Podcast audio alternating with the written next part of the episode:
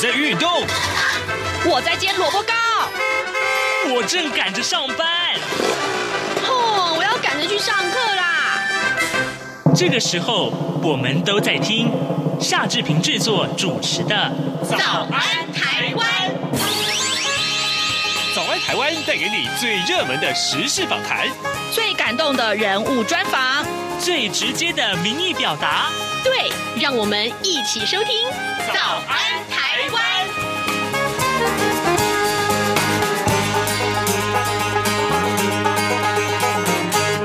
早安，台湾！我是夏志平。今天是二零二二年的三月十八号，星期五。在今天早安现场这个单元里面，志平要跟您探讨这个话题。各位，你喜欢旁边的人抽烟吗？呃，如果你不喜欢人家抽烟，那对于烟品的防治啊，呃，其实你是应该有很多意见的。过去我们曾经多次探讨过这个话题，也引起很多的回响，不管是赞成或是反对啊。今天呢，志平决定啊，我们。也是要再来看一看，在这个议题这么多年来，到底有什么样新的进展？因为最近啊，烟害防治法的修法又受到大家的瞩目。待会儿志平要为您连线董氏基金会烟害防治组的主任林清丽，我们请主任跟大家来说一说，目前的争议到底在哪里？还有呢，在立法院审议的过程里面，我们该注意到哪些个事项？因为呢，其实这。真的跟你的健康有关啊！好，等一下我们来跟啊、呃、林清丽主任连线喽，呃。在跟主任连线之前，志平有一点点的时间要跟大家说一说各平面媒体上面头版头条讯息。今天不但是三大报，联合报、自由时报，还有中国时报如此啊，这两份财经专业报纸也通通把这一则消息，呃，有志一同的都放在头版头条上面。那也就是，呃，台美同步啊，央行升息一码来抑制通膨，睽违十年，利率重回到两年前的高点，这也波及到房贷。百户，我们来看一看《联合报》的内文，写的非常的详细啊。美国联邦准备理事会 Fed 是十六号宣布调高利率一码，这是二零一八年以来首度的升息。官员预测今年还会升息六次。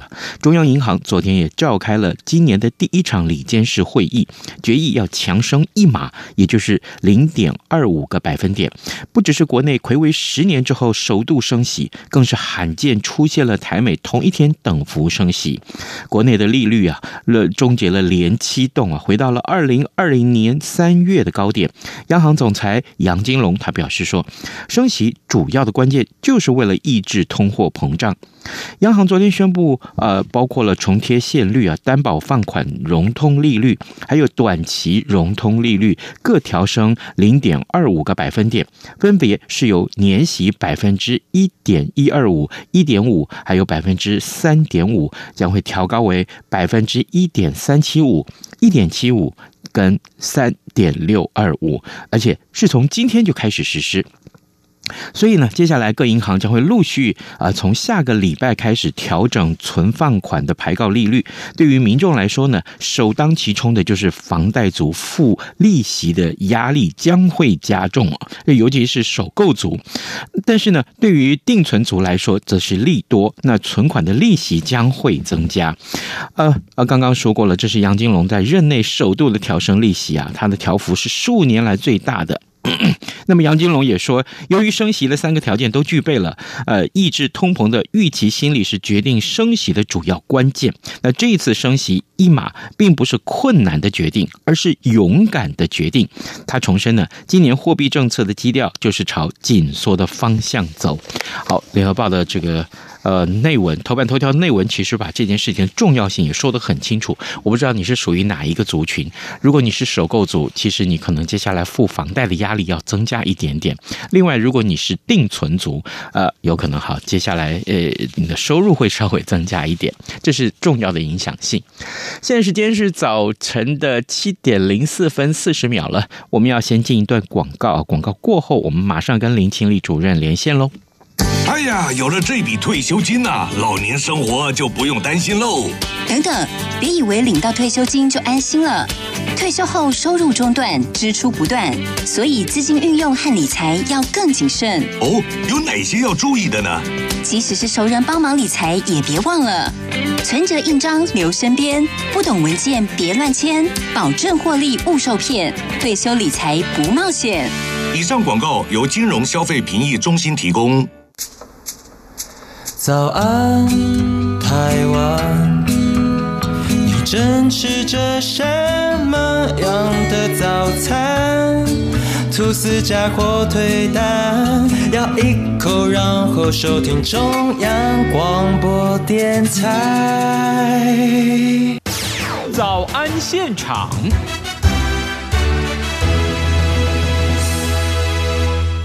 这里是中央广播电台台湾之音，您所收听的节目是《早安台湾》，我是夏志平。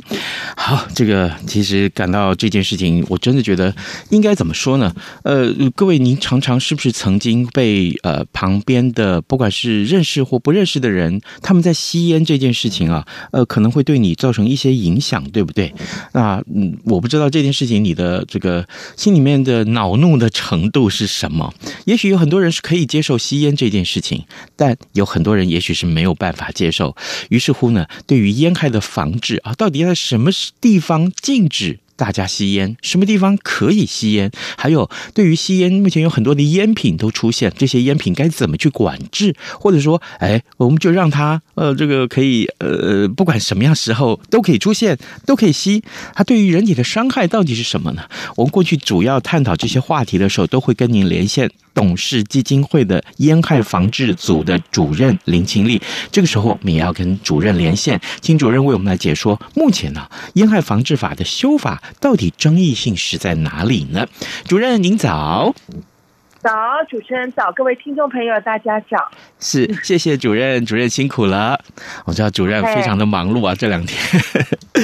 好，这个有这个，我先跟主任借大概三十秒钟来跟大家来说一下这个新闻，就是新兴的烟品到底一开一禁了，这个争议早就在前年就存在了。事实上，我们打开过去呃呃这几年来跟主任您连线的记录啊，早在二零一八年的时候，我们也曾经跟主任探讨过这个类似的话题。那当时啊，卫福部就是预告说啊，这个修法草案里面就是把加热烟视为烟品来纳管，而且呢，把电子烟归类为类烟品啊，全面禁止。主任，这个时候我想先请教您，为我们听众解惑一下。哎，其实吸烟就吸烟嘛，怎么还有这么多的区别呢？什么是加热烟？什么是电子烟？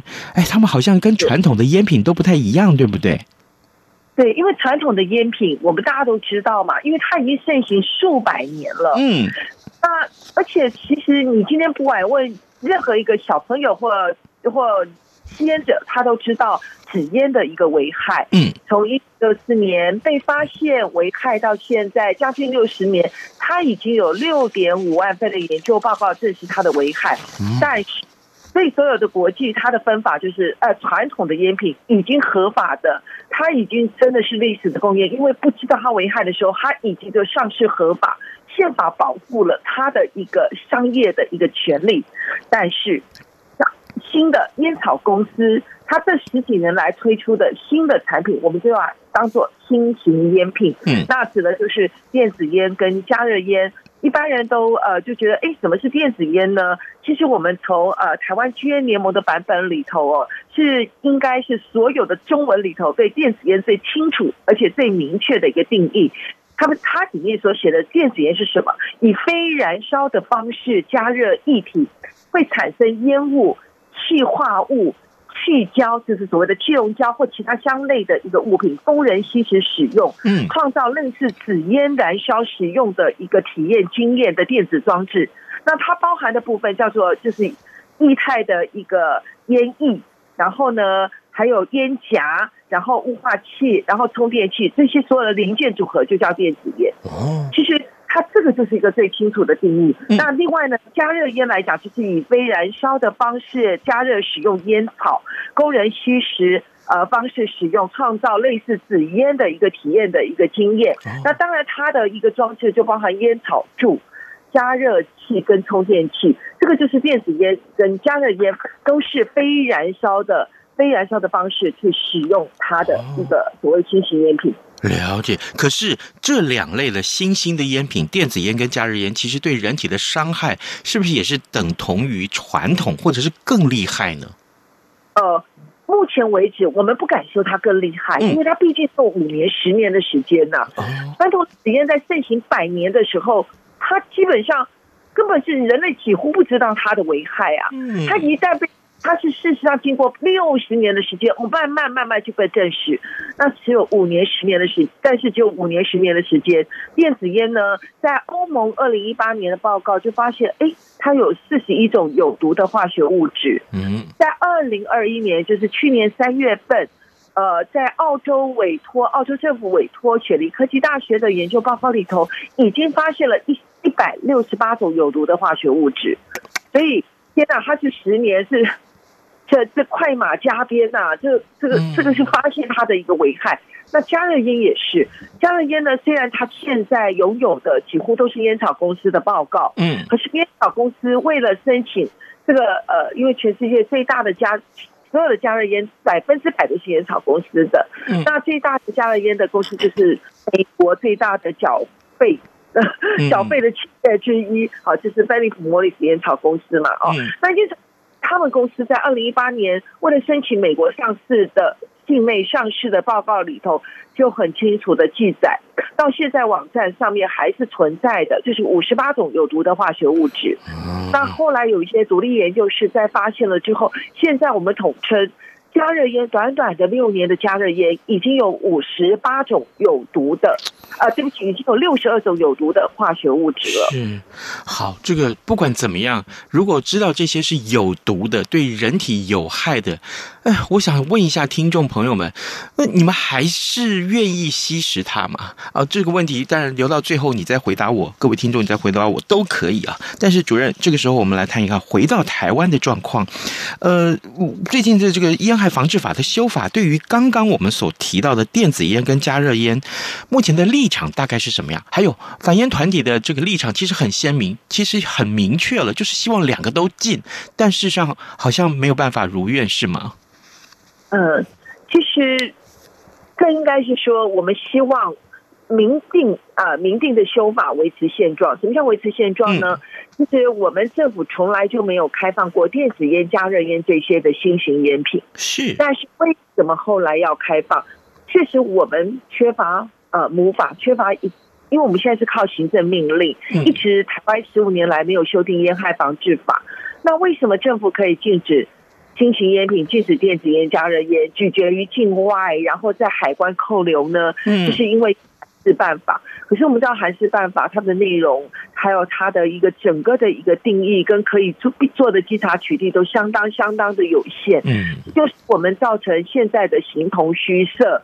明明有韩式禁止电子烟、加热烟，明明好像海关也会扣留这些的新型烟品，可是呢，我们的青少年、我们的年轻人、我们的。很多的民众都一样是买得到，而且都在使用这样子的一个东西。那卫生稽查人员也疲于奔命，可是他们没有办法落实执行。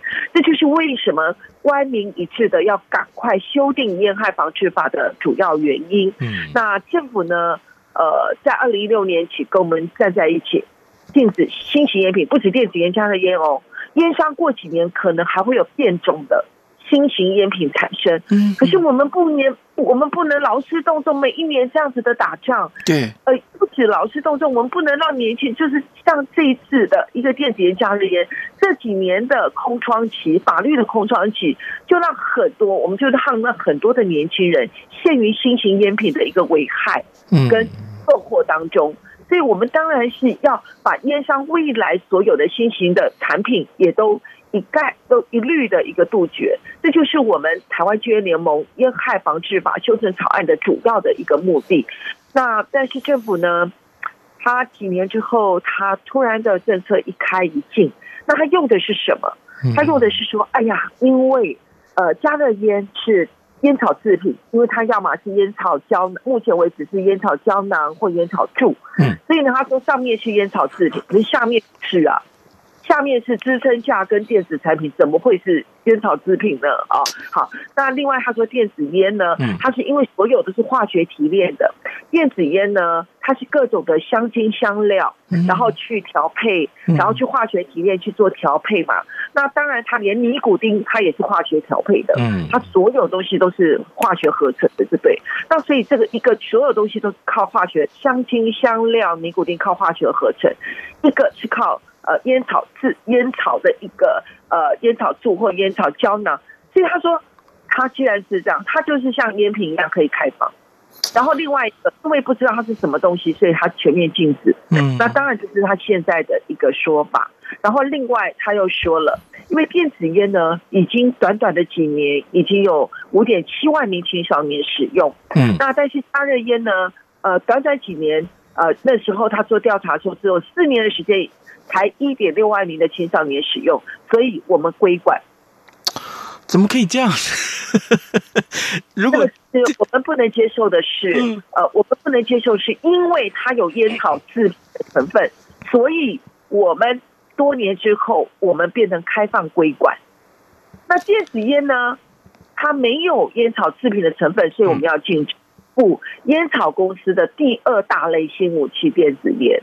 烟草公司的第三大类加热烟，烟草公司未来还会有第四大类，这些都要防范于未然，而且我们没有开放，我们都应该禁止的。嗯，所以，可是那好，面对这样子的一个修法的可能的这个结果会产生啊，那怎么办呢？我们的孩子们，我们的青少年，他们就暴露在那个将来也有面临很多市场上面出现这些新兴烟品的可能性。那这个呃，好，反烟团体一直大声疾呼，对不对？我们今天是闽南语说“无吹公嘎波诺啊”，苦口婆心，所有的佐证的资料，嗯、因为所有开发呃，就是开放成人选择，没有一个国家是规定青少年可以用的这些新型烟品、电子烟、加热烟。可是我们看到的，不管是美国产业的教训，或者是日本、韩国。开放成人选择的结果，结果都是导致青少年滥用的问题。嗯，那这些呃，就是这些国家，他们不是当当发现青少年滥用的时候，美国就是典型的日的的经验。嗯，他们看他们多么的努力呀、啊，州政府没有呃，就是联邦政府没办法的，各州政府，麻州、加州、纽约州拼了命的在宣导电子烟背后零，电子烟。等于瘟疫，嗯，然后尼古丁是青少是年轻人的二十五岁以前是年轻人的大脑毒素，而且他们用尽了方法，他们开始禁止青少年的购买。台湾现在好像现在政府需要修嘛，因为其实民间团体先提出来的版本，对，就是要把吸烟的年龄提高到二十岁，但是事实上美国现在已经全部提高到二十一岁了。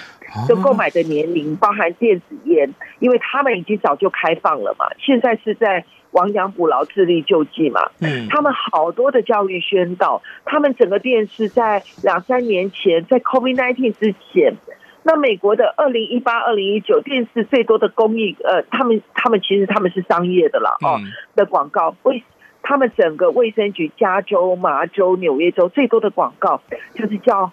所有的年轻人不要碰电子烟，它是大脑毒素。那另外呢，它限制了呃提高购买的呃年龄，可是有用吗？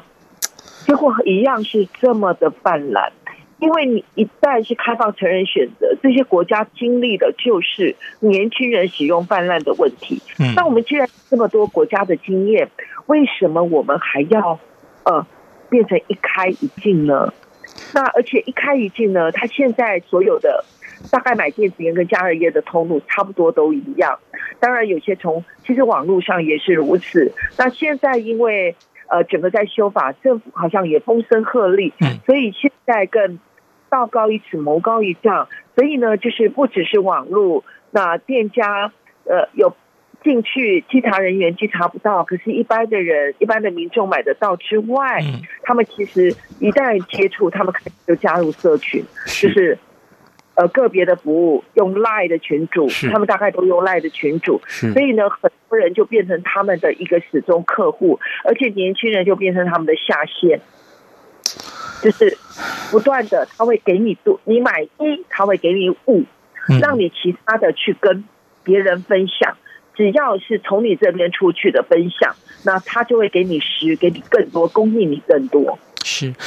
主任，我我们来探讨这个青少年滥用烟品这件事情。其实，光是宣导，可能目前来看，可能对孩子们来说是不够的了。那我所以这个时候，我可不可以也请教您？好，那从现行的十八岁提高到二十岁，呃，至少至少这个成效是可以稍微对于这个执行面上面，是不是对于青少年来讲，这是有正面意义的？这是第一个问题。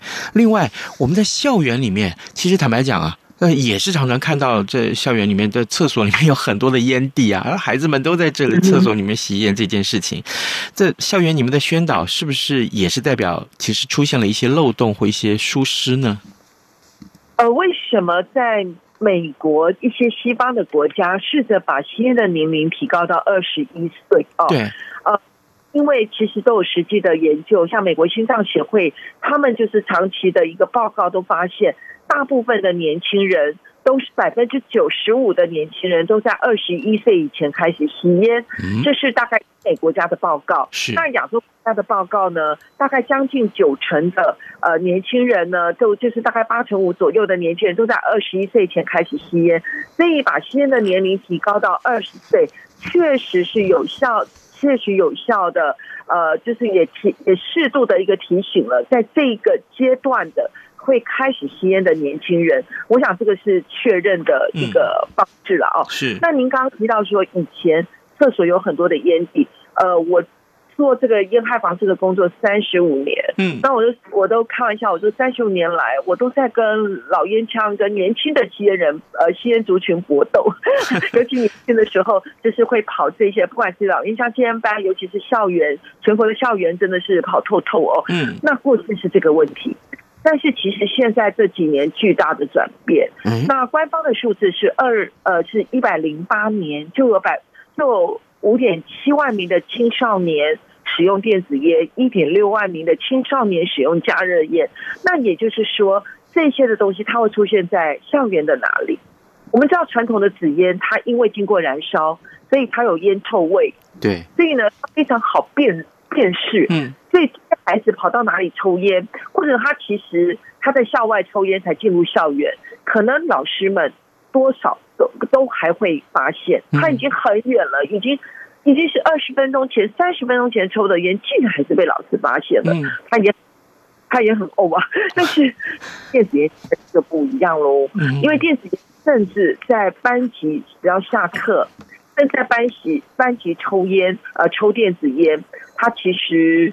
老师们都不会知道哦，甚至呢，美国最惨烈的方式的的的状况就是，老师写黑板，年轻人就在下面拉开衣领，抽一口电子烟，因为你随时拿出来就可以抽了嘛，然后吸一口，然后把衣领拉起来涂进去，嗯，放平，没事了。老师隐隐约约闻到一点点甜味，嗯，哦，那但是回头，哎，什么事都没有。什么都没看到了，那这个就是一个目前的实际的状况。那很多同学现在反而其实也没有错，就是因为呃加热烟是比较是烟草柱后烟草胶囊，所以现在在厕所比较容易看到的。那加热烟的味道又比电子烟稍微浓一点点，然后再久一些，所以呢，现在大概会到厕所抽的。我现在开始接到的反而是加热烟的部分。哦。好，电子烟的味，呃，加热烟，呃，电子烟的味道反而，呃，跟加热烟相比的话，加热烟是比较稍微浓一点点的。对，因为电子烟是靠化学提炼的，也大概目前来讲，大概呃，世界卫生组织在两千呃二零二零年的报告就已经说了，呃，就是。这就是那现在当然不止了哦，就是说加呃电子烟起码有一点呃一点八万种的，一点八万种的口味。那事实上来讲，就是说目前知道它的添加物跟呃它可以呃它可以执执行在上面的添加物起码一点五万种。所以呢，这个是 你到底在那吸的。吸的那一箱，其实全部都是吸化学香料、化学提炼的尼古丁化学香料，所以它的味道呢，它是经过雾化的一个结果，所以确实是目前来讲，味道最淡的、最香的、最甜的，就是电子烟。那加热烟呢？它的味道它一样的，就跟传统纸烟来比，它真的味道很快就没有了。嗯，但是它的味道会比电呃电子烟再浓一点点。嗯嗯，所以如果在班级上抽的话，哎，老师应该会发现。可是他如果在旁边抽完进来，老师绝对不会发现的。这也就是大家应该要到厕所的，对对，这就真的是大家家长们或是师长们应该要注意的一些细节啊！各位听众，今天早上志平为您连线董事基金会烟害防治组的呃主任啊林清丽，我们请主任呢在节目中跟大家来分享有关于这一次烟害防治法的修法，到底我们应该关注哪些？还有在生活里面我们。应该随时要提高警觉，警觉啊！注意自己的孩子啊，呃，青少年们他们吸烟的状况到底如何？主任，我们最后还有一分钟到两分钟的时间，我最后请教您这个话题。呃，卫福部说啊，会比照世界卫生组织在烟草控制框架公约上面，也就是世界的趋势，说烟害防治法修法上面要把烟盒的警示图文标示啊面积从目前的百分之三十五增加到百分之八十五。好。呃，主要就是我来请教你，那对于烟害的这个防治的这个呃帮助，是不是效加强了效果了？对，这也是二零一六年开始民间团体就提出的。嗯，因为目前我们百分之三十五的警示图文是一百三十四个警示图文执行国家里头倒数第四名，公卫关系倒数第四名没错。但是我呃，这个这个政策呢，政府又像。新型烟雨屏一样做一半一开一禁，这个政策也是事实上世界卫生组织很清楚的。全世界有二十一个国家已经执行的，就是大幅的警示图文之外，还要加上书面的包装。所谓的书面包装呢，就是整个烟盒除了警示图文之外，都只有一个叫土绿色，又叫大变色的那个嗯呃那个土绿色的一个颜色。那根据国际的一个。二十年来的一个研究，那我们要让下一代不会看到红色的烟盒就想到呃换插路的烟品，嗯，那不会看到咖啡色的烟盒就想到。呃，大卫什么烟？然后呢，看到蓝色就想到其他烟。他到底下没有品牌的一个记忆。第二个，他对于所有的烟品都不能有商标，而且它的品牌名称只能有标准字。大幅的警示图文，百分之八十五的警示图文，加上素面包装，这是让每一个吸烟的人，或者是使用这些烟品的人，如果以烟来讲。一天一包烟，一年就七千两百次，它是最好的，不用花到这我们纳税人任何一毛钱的一个烟害教育。嗯，最后我要回应主持人第一开一开始问的话，呃，电子烟加热烟，它虽然没有烟臭味，嗯，但是它有科学的证据，它确实有二手烟跟三手烟的一个危害。嗯，它不但伤害你自己，但是你呃自自不自觉。第二个，二手烟、三手烟也伤害了我们身边我们所爱的人，只是它没有味道。大家都忽略了，是，真的是，呃，各位听众，嗯，我们还是利用最后这一点点时间，我们要呼吁，跟着跟着主任一起来呼吁我们所有的家长们。爱自己的孩子吗？你当然是爱，对不对？那你千万要注意他有没有吸烟这件事情。呃，我们的立场非常的鲜明，但是真的，我们希望大家啊，这个对这件事情更能提高警觉，这才是我们苦口婆心在节目里面宣导这件事情最大的用意。我们今天也非常谢谢董事基金会烟害防治组的主任林清丽跟我们的连线。主任，谢谢您，辛苦了，加油！谢谢，谢谢，谢谢，嗯。早安，台湾，你正吃着什么样的早餐？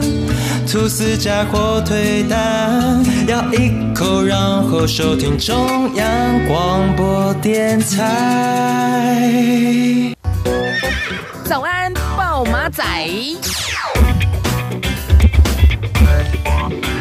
好的，我们最后剩下一分钟来关注一下所有的新闻，其他的重要新闻。呃，台北股市恐怕这几天会是非常重要的一些呃可以看盘的重点呢，就在于呃俄乌战争啊，是不是露出了和平的曙光了啊？昨天这所有的新闻已经都影响到全球的股市了。这各位听众，如果你在股市里面这个打转的话，应该比我们更清楚了。另外呢，当然昨天央行的升息这件事情兹事体大啊，非常非常大的影响性，恐怕对于今天台。台北股市的相关的影响也非常的多。所以呢，我们还是持续希望各位听众其实可以好好的来呃注意一下自己投资的一些呃讯息。OK，今天节目时间也到了，呃，周末就要到了，祝您有愉快的周末，咱们就下个礼拜一再见喽，拜拜。谢谢对不起，像里面 OS。为什